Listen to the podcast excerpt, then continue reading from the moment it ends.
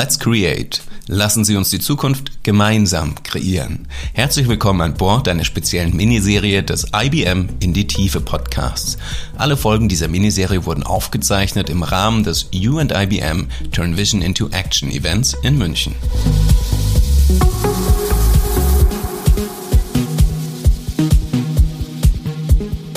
In Anlehnung an ein sehr bekanntes Buch könnte der Titel dieser Folge heißen, Macht die Cloud Sinn und wenn ja, wie viele?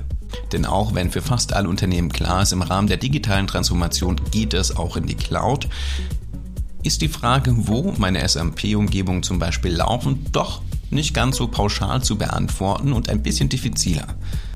Gerade wenn man zum Beispiel auch in der fertigenden Industrie tätig ist, dann lohnt es sich, die Frage durchaus ein bisschen konträrer zu diskutieren, bevor man die ersten Schritte in der Modernisierung geht. Bei You and IBM haben wir für Sie das Thema schon mal ein kleines bisschen vordiskutiert, aber hören Sie selbst.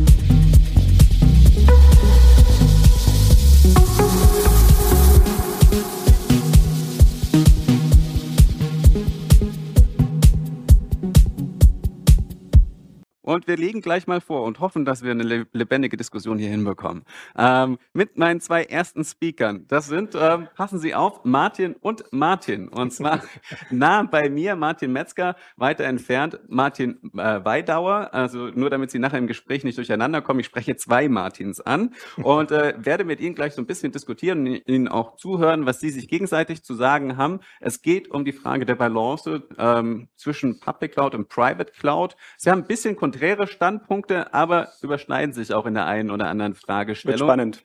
Das kommt so ein bisschen auch durch die unterschiedliche Historie, würde ich mal sagen.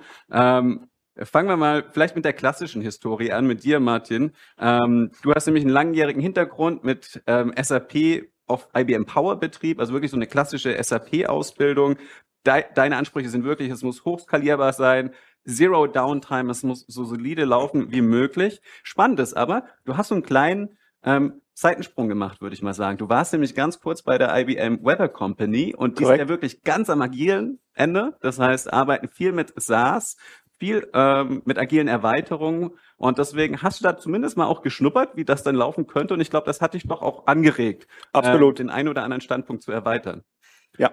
Und ähm, du, Martin, ähm, du wiederum ähm, kommst tatsächlich eher aus der Cloud-Ecke. Du bist quasi ähm, Cloud-Experte für SAP, kümmerst dich um Data Center Automation, um Private Cloud-Implementierung.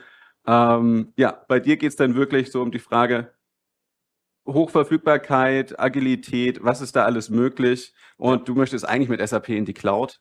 Und insofern Gerne. bin ich mal gespannt, was wir jetzt gleich an unterschiedlichen Standpunkten bekommen und auch für welche Szenarien denn was dann am Schluss endlich Sinn macht.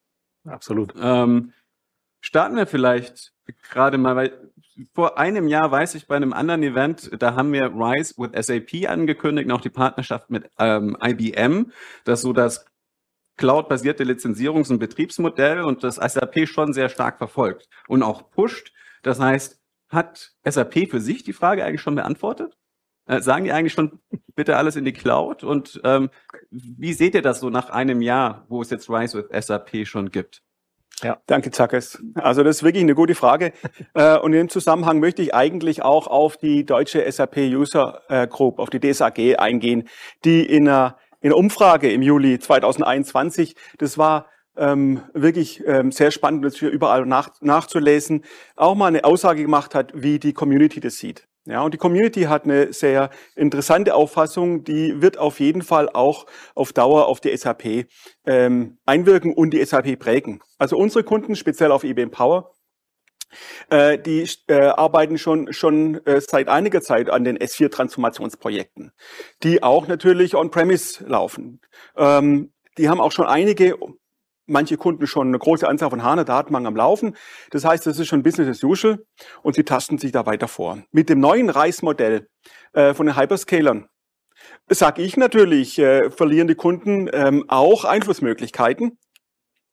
Und das sehen zum Beispiel die deutschen Kunden in produzierendem Gewerbe, Gewerbe ähm, äh, eindeutig. Äh, die sind anspruchsvoll. Ja, äh, die erwarten sehr hohe Systemverfügbarkeit äh, ihrer Systeme und ähm, da wird natürlich anders drüber nachgedacht. Ja, also die schauen sich an, wann macht Cloud Sinn ähm, und äh, äh, wo lohnt sich eigentlich der Betrieb der Infrastruktur äh, im eigenen Kontext. Ähm, da, dazu gehören da SLAs, ähm, Latenzen, ähm, Connectivity und die Kosten. Das sind Stichpunkte, ja, und die muss sich jeder IT-Entscheider selbst auch nochmal genau anschauen und auch erkennen, für welche dieser äh, Punkte er selbst einstehen möchte oder welche P äh, Punkte er tatsächlich auch übergibt ähm, äh, in, in so eine Cloud-Infrastruktur. Martin, was meinst du? Ähm, exzellente Punkte. Also ich denke, gerade in der Fertigungsindustrie, kann mir nicht vorstellen, dass ich ein äh, Fertigungsmanagementsystem in die Cloud packen will mit langen Netzwerklaufzeiten. Das ist sicherlich keine so gute Idee. Aber zeig das, um deine Frage aufzunehmen, hat SAP die Frage schon beantwortet? Ich glaube, dass mit RISE ähm, SAP doch schon sehr klar ähm, auf die Cloud setzt. Allerdings muss man auch klar sagen, ähm, SAP in der Cloud ist ja jetzt nicht erst seit RISE aktuell. Das machen wir letzten Endes seit, seit vielen, vielen Jahren. Und es gibt auch sehr gute Use Cases, Martin, ne, die äh, für die Cloud sprechen, zum Beispiel Disaster Recovery in die Cloud oder äh, Kunden, die zum Beispiel ähm, ausländische äh, Dependancen mit SAP versorgen müssen im Land, aber dort kein Rechenzentrum betreiben wollen. Für die ist natürlich eine cloudbasierte Implementierung absolut sinnvoll. In der IBM Cloud legen wir deshalb einen großen Schwerpunkt darauf, dass wir möglichst viele SAP-zertifizierte Infrastrukturoptionen haben, weil eben Kunden, die ihr SAP nach wie vor betreiben wollen, ähm, das gerne mit den Technologien machen wollen, die sie eh schon im eigenen Rechenzentrum haben. Also ob das jetzt ein, äh, ein Virtual Private Cloud oder x86-Welt ist, Bare Metal, VPC, ähm, VMware-Systeme und so weiter. All die Möglichkeiten gibt es ja in der IBM Cloud und ich kann als Kunde, wenn ich diese Fertigungstiefe dabei behalten will, in der Cloud SAP gut betreiben. Mit RISE setzt SAP natürlich viel stärker darauf, diese Fertigungstiefe zu reduzieren, ja, so dass ich eben nicht mehr den SAP Basisskill und Infrastrukturskill im eigenen Unternehmen vorhalten muss. Ähm, dennoch gibt es viele Kunden, die da ja, also nicht sofort mitgehen würden oder auch ganz klar Anforderungen haben, wie äh, Martin Metzger das gerade beschrieben hat. Und ich denke, ein Highlight jetzt für mich als IBM Cloud Menschen ist definitiv eben auch die Power Plattform in der Cloud zu haben für besonders skalierbare Systeme oder sehr große Systeme, die besondere Skalierbarkeit ähm, benötigen. Äh, ich denke, dass es wichtig ist, eben die Wahl zu haben, auch in der Cloud für SAP-Infrastrukturen. Ja, das ist ein guter Punkt. Also das äh, äh muss ich äh, nochmal verstärken. Diese virtualisierten Power-Systeme, die gibt es in der IBM Cloud. Wir nennen sie Power Virtual Server äh, und äh, die sind schon seit einer ganzen Weile verfügbar. Also unsere System I-Kunden, die auch schon mit SAP ERP-Systemen ähm, äh, hier eine, eine Vision brauchen, die ähm, können diese äh, unmittelbar nutzen. Unsere AX-Kunden, unsere Linux-Workloads, die laufen auch damit auf einer IBM äh, Cloud mit Power Virtual Servers. Ähm, also ich sehe das vor allem, um Lastspitzen abzufangen oder um kurzfristig an Entwicklungssysteme ranzukommen. Damit bekommen Kunden Agilität, ja. Ähm, aber aus meiner Sicht ähm, entsteht da auch eine eigene Private Cloud. Ja, damit ähm, bekommen Kunden auch einen Hybrid Cloud Ansatz automatisch.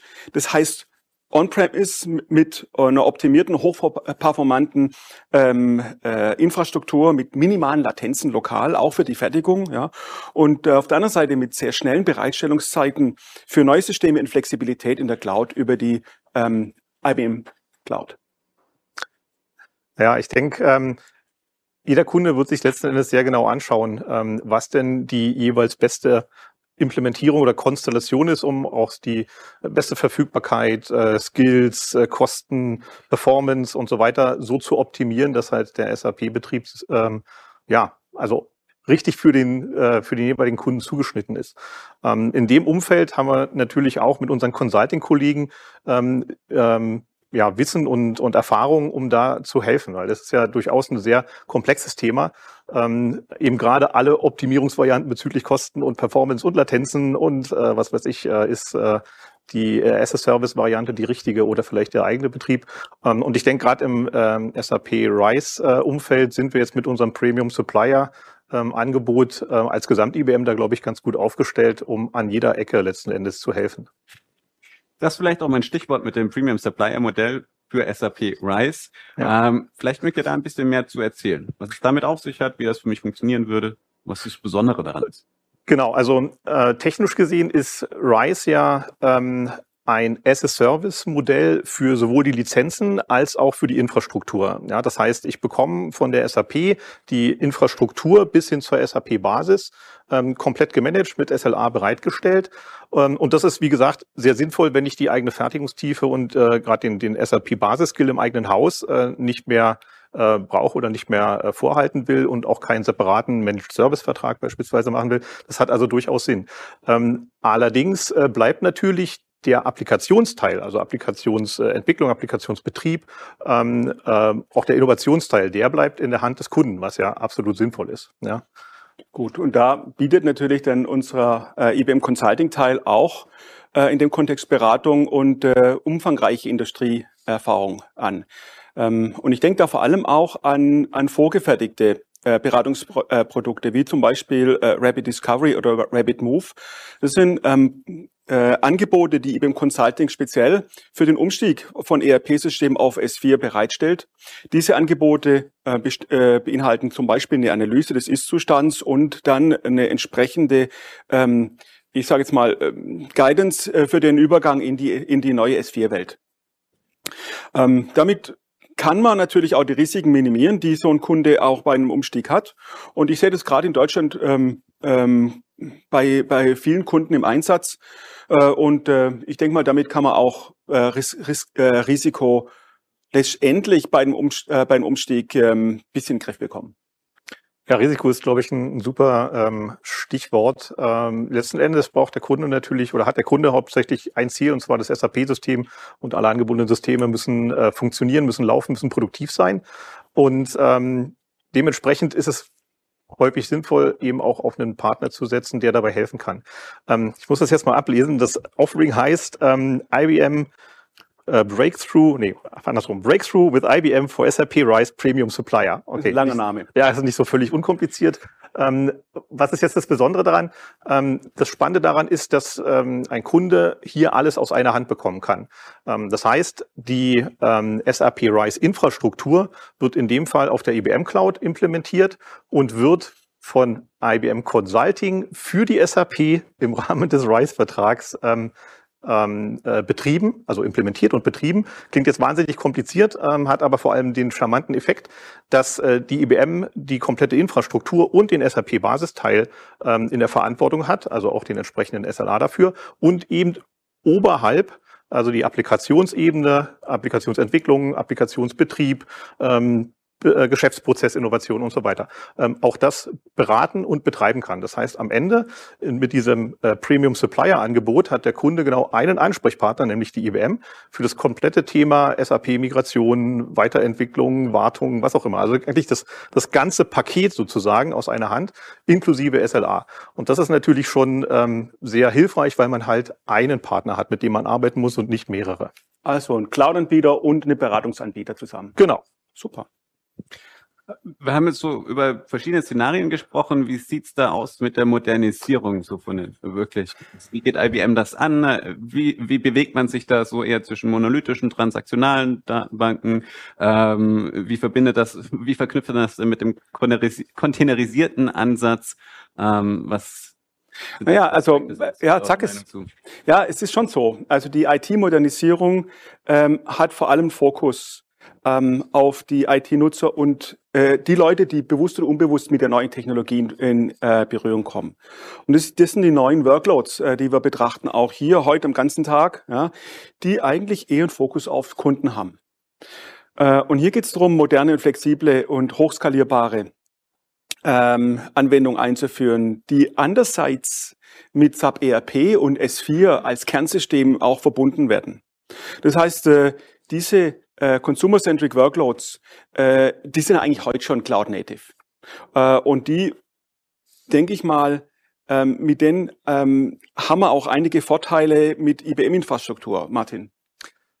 Genau, also ich denke, dass ähm, die also neue Anwendungen, gerade so benutzerzentrische Anwendungen ähm, und äh, sehr schnelle Funktionalitäten, Entwicklungen äh, für neue Anwendungen in der in der Cloud, also in der Cloud, quasi in jeder Cloud sehr gut aufgehoben ist, weil dort die Services, die ich dafür brauche, ähm, sehr leicht nutzbar, konsumierbar sind, äh, einfach zur Verfügung stehen, ähm, so dass ich zum Beispiel mit äh, Services wie äh, AI, also Watson Services beispielsweise oder auch äh, Code Engine, also Serverless Computing, sehr schnell neue Funktionalitäten und Anwendungen entwickeln kann ähm, und letzten Endes auch ähm, zum Kunden bringen kann. Äh, typische Szenarien sind da beispielsweise Chatbots. Jetzt nicht Chatbots im Sinne von so äh, dummer FAQ-Chatbot, den ich überall laufen lassen kann, sondern ähm, eher Assistenzsysteme, die ähm, einen Kunden oder Mitarbeiter durch einen Prozess führen und eben Daten aus dem SAP-System nutzen ähm, und damit letzten Endes einen Prozess unterstützen. Diese Art von Information ähm, möchte ich vielleicht nicht zwangsläufig bei einem äh, Wald- und Wiesen-Cloud-Anbieter laufen lassen, der sich selbst in den Nutzungsbedingungen das Recht gibt, äh, die Daten, die ich dort reinfüttere, für das Training eigener Modelle zu verarbeiten. Also in der IBM Cloud legen wir da sehr großen Wert drauf, dass die Daten des Kunden auch die Daten des Kunden bleiben und eben nicht irgendwelche Drittmodelle ähm, trainieren. Ja, das ist, denke ich, ein ganz wichtiger Aspekt.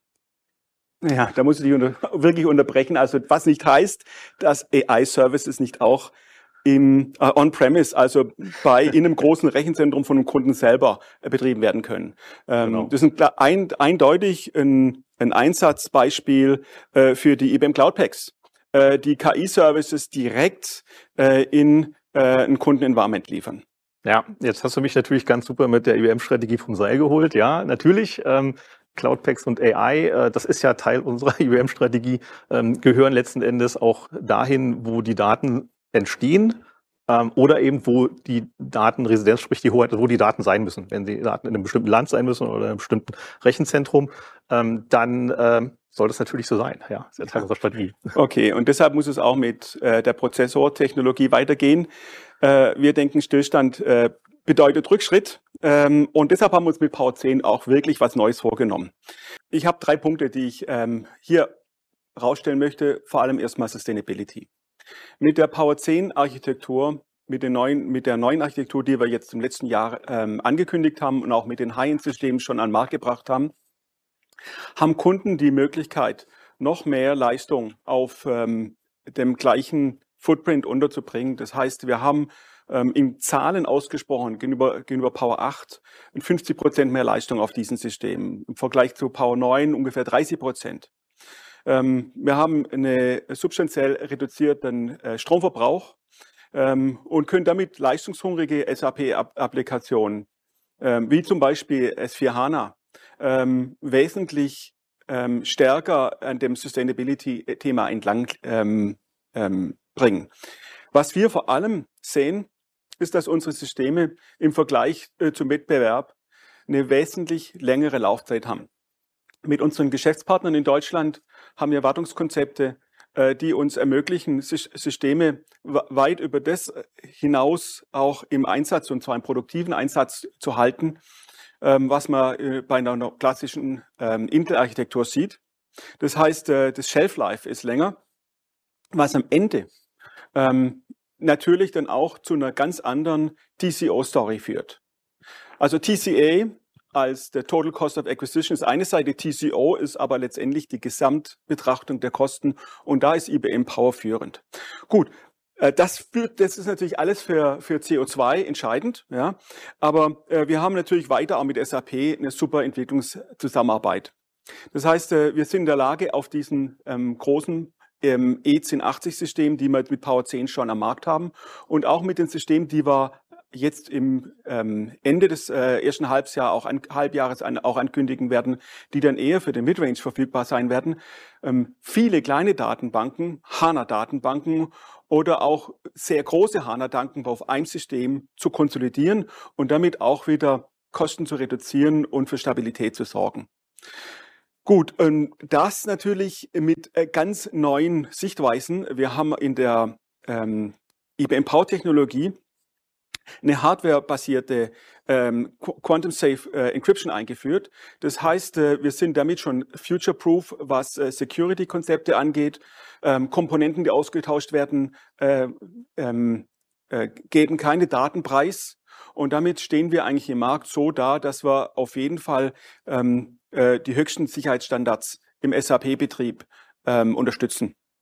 Und das ist auch einer der Gründe, warum viele Managed Service Provider in Deutschland ähm, diese ähm, ähm, HANA-Systeme auf Power bevorzugen. Damit ähm, können die ähm, Kunden tatsächlich einen stabileren Betrieb und vor allem einen sicheren Betrieb erreichen.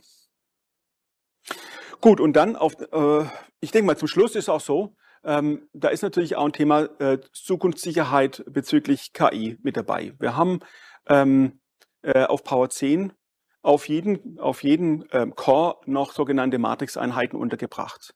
Wenn wir uns anschauen, wie, wie, wie, wie künstlich intelligente Systeme berechnet werden, dann basieren die grundsätzlich auf Mathematik, ganz konkret auf der linearen Algebra. Und Matrizenoperationen werden bisher natürlich auf GPUs weit weg in dem Rechenzentrum auf speziellen Rechnern durchgeführt. Und wir sehen ganz klar, dass wir ähm, mit unseren ähm, äh, ähm, Matrizen, Matrizenoperationen, die wir jetzt auf diesen Power ähm, äh, 10 Maschinen unterstützen, die KI direkt in das Rechenzentrum mit reinbringen. Das heißt direkt auf Produktivdaten. Martin, diese Matrix-Engines äh, klingen ja super. Muss ich die irgendwie powerspezifisch programmieren ähm, oder ist das quasi allerwelts Programmierung? Na, also das haben wir eigentlich ganz spannend gemacht. Ähm, wir integrieren diesen äh, diese äh, Matrix-Engines direkt in die Public Domain-Bibliotheken, die die Grundlage für die äh, äh, KI-Architekturen bieten. Also konkret ist es so, dass wir ähm, äh, ja, jetzt schon, schon in, in den großen Bibliotheken drin sind. TensorFlow Flow als Beispiel setzt auf diesen äh, Bibliotheken auf, äh, mit dem Resultat, ähm, dass wir schon in ersten Anwendungen äh, so, und das ist hier wirklich in, in, äh, in, in uh, Double Precision ähm, äh, Floating Point eine Beschleunigung von Faktor 5 haben. Single Precision wird wahrscheinlich wesentlich stärker sein. Das heißt also, ähm, diese Kunden, äh, die mit Power 10 arbeiten, haben schon äh, eine klassische KI-Workload-Beschleunigung, ohne je mit ähm, GPUs arbeiten zu müssen. Also da kommt ein echter Kick rein. Und wenn es dann alles noch containerbasiert mit OpenShift auf Power implementiert wird, was jederzeit möglich ist, dann kann auch so eine Workload in eine Public Cloud gehen oder on-premise mit Produktivdaten sehr sicher betrieben werden. Da wollte ich gerade nochmal nachhaken, du hast jetzt wieder das Thema Container in den Mund genommen, da hatte ich ja quasi genau. vorhin schon mal eine Frage zugestellt. Ich schaue gerade, wir haben noch zweieinhalb Minuten Zeit. Oh ja. Das heißt, ähm, dann äh, ich frage und ihr fokussiert euch einfach okay. auf die, die wesentlichsten Kerne. Ja, ich ich kriege jetzt Stichwort. eine halbe Minute länger zum Reden, weil ihr hat die ganze Infrastruktur jetzt hier ausgebreitet. okay. Wir sind hier sehr fair wie im Kanzlerduell. Du kriegst dann auch noch mal eine Minute. Genau. Okay. ähm, ja, äh, Containerisierung ne, ist für euch unglaublich wichtig. Jetzt schon länger auch die Kollaboration mit Red Hat sozusagen. Spielt ja. eine große Rolle in der IT-Modernisierung. Aber wie passt das jetzt mit SAP zusammen? Genau, also ich denke, ähm, der Martin hat ja gerade viel über Infrastrukturmodernisierung gesprochen. Ähm, jetzt im SAP-Kontext ist natürlich super spannend, ähm, den Anwendungsteil oder den Prozessteil ähm, zu modernisieren. Und aus IBM-Sicht ist dafür Containerisierung das Mittel der Wahl. Wir hatten ja vorher schon mal darüber gesprochen, dass äh, moderne Anwendungen, also auch ähm, Applikationen, die an SAP andocken, ähm, mit äh, modernen Technologien gebaut werden. Und OpenShift ist für uns das Mittel der Wahl, wie ich diese moderne Cloud-Native-Entwicklungs- und Betriebsumgebung überall hinbringen kann. In verschiedene Clouds, auf praktisch jeder Cloud läuft OpenShift, auf unsere natürlich auch und eben auch im eigenen Rechenzentrum, zum Beispiel mit IBM Cloud Satellite. Mhm. Gut, wobei natürlich äh, gesetzliche Vorgaben immer noch äh, einzuhalten sind. Das heißt, die Datenresidenz als Beispiel. Genau, guter Punkt. Deshalb, also IBM Cloud Satellite wäre ja das Modell, ich bringe ein gemanagtes OpenShift zum Beispiel in das Rechenzentrum des Kunden, sodass die moderne Anwendung, die jetzt neben SAP liegt, ja, also keep the core clean, SAP bleibt, klein, bleibt, bleibt sauber und die Anwendung, neuen Anwendungen, modernen Anwendungen laufen auf OpenShift. Das passiert dann im Rechenzentrum nah an den Daten dran, ähm, sodass man die Datenresidenz und eben komplett im eigenen Rechenzentrum auch unter Kontrolle hat. Ich würde mal sagen, eine Frage noch, machen wir einfach so ein Statement von euch beiden. Ja. Ähm, wir haben verschiedene Optionen gehört, die es gibt und äh, wo geht das die Reise hin für mich als Unternehmen? Klingt schon nach einem sehr individualisierten Prozess, äh, wo ich erstmal selber dann die Antworten finden muss. Gibt es ja. eine Pauschalantwort? Also aus meiner Sicht äh, geht die Reise definitiv Richtung Cloud-Technologie. Das heißt aber nicht zwangsläufig, dass es eine Off-Premise-Cloud ist. Und ich denke, die Lösung oder die, die, ja, das, die richtige Lösung wird sehr individuell sein. Also jeder Kunde wird sich das ja genau anschauen müssen. Ja, und der Grund, weshalb wir uns eigentlich diese, diese, diese Frage diskutieren, ist doch eigentlich, weil sich keiner mehr vorstellen kann, so wie wir die Cloud begreifen, dass sie ausfallen kann. Tatsächlich ist es aber so, dass die Komplexität von SAP-Landschaften, nur weil man sie die SAP in die Cloud reinschiebt, äh, nicht einfacher wird. Das heißt, wir werden auf Dauer auch On-Premise-Implementierungen äh, sehen. Welche RISE-Kunden gibt es denn schon? Welche laufen denn schon auf Power? das ist jetzt eine Trickfrage. Also zum einen ähm, ist die, also Power wird äh, persönliches Statement Martin Weidauer mit Sicherheit auch in RISE auftauchen. Im Augenblick ist das äh, x86 und äh, dort werden auch äh, die Power 10s auftauchen. Ähm, das ist allerdings ein Prozess, der nicht IBM alleine ähm, in der Hand hat, sondern der mit SAP zusammen passiert. Ich kann jetzt natürlich nichts erzählen, was ja, nicht angekündigt Wir können davon aus, ausgehen, dass es dieses Jahr stattfindet. Genau. Ähm, Jetzt zum, zum äh, Premium Supplier Offering zum Beispiel, das wurde ja erst im Februar angekündigt. Ich wüsste jetzt nicht, dass wir da schon Referenzkunden haben, aber ähm, Kunden sind unterwegs. Nach meiner Wahrnehmung sind das eher ähm, Testballons. Also sind jetzt nicht die, die Riesenmigration aus mhm. meiner Sicht. Du, du, hast vorhin gesagt, ein ne, schönes Video. Wie sieht's aber eigentlich aus? Wir, wir, haben jetzt öfter auch schon eben x86 referenziert. Ähm, neben dem schönen Video quasi gibt es dann tatsächlich auch eine langfristige Strategie, dass ich weiß, Power ist etabliert, da kann ich mich, da kann ich langfristig mit planen. Ja, also die IBM-Strategie auf Power ist wirklich so, dass man sagen kann, die gibt es schon seit, seit Jahrzehnten, äh, gibt es mit, mit einer großen Investitionsfreudigkeit auch jetzt mit Power 10.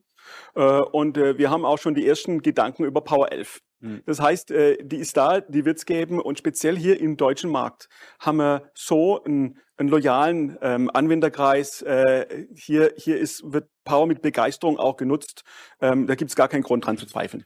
Also ich möchte auch mal klarstellen, Power ist ja nicht gleich On-Prem. Ja? Also wichtig ist mhm. ja, Power gibt es ja in der Cloud auch. Ähm, ich freue mich drauf, wenn wir die Power 10 äh, jetzt im ersten Halbjahr auch in, äh, in der IBM Cloud sehen werden. Und da haben wir natürlich das, also die skalierbarste und ausfallsicherste Plattform für SAP ja. äh, in der Cloud, also das höchste äh, Scale-up-Skalierung, die es überhaupt in der Cloud gibt. Das finde ich natürlich super, ja. Und auch die Zukunftssicherheit hilft uns hoffentlich, äh, da Kunden für zu begeistern. Letzte Frage. Ähm, wie siehst du mit eurem Nachwuchs aus sozusagen? Also in Karriere gesprochen, beruflich. Ähm, wollen die alle schon äh, eher Cloud-Architekten werden oder ähm, ist es immer noch spannend, eine Karriere in der Modernisierung anzustreben? Also ja, fang du an. Gut, ich habe da natürlich eine klare, klare Meinung. Ähm, für die jungen Kollegen, äh, die sich äh, in der Modernisierung eine, eine Karriere vorstellen, äh, denkt daran, dass ihr, auch wenn es schwerfällt, viel Spaß an der Mathematik habt, findet. Hm. Die Mathe ist entscheidend, weil die Mathe sorgt dafür, dass ihr dann in Machine Learning und in Data Science sofort äh, spannende Karrieremöglichkeiten findet. Das ist ähm, eigentlich auch eine, äh, ich sage jetzt mal, eine goldene Zukunft.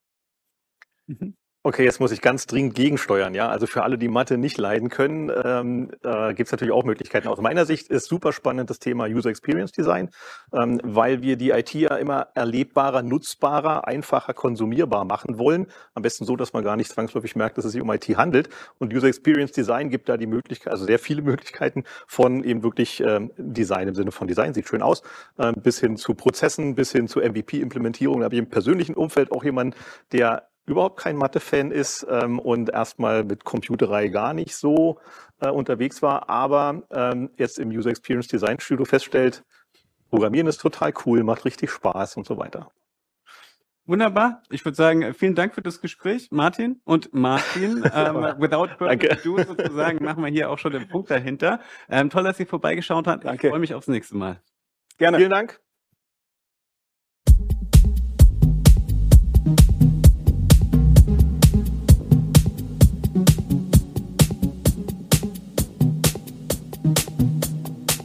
Das waren Martin Metzger und Martin Weidauer von IBM. Die Frage nach der richtigen Umgebung für Ihre SAP-Systeme lässt sich also nicht pauschal beantworten und die für Sie richtige Lösung dann auch nur gemeinsam kreieren.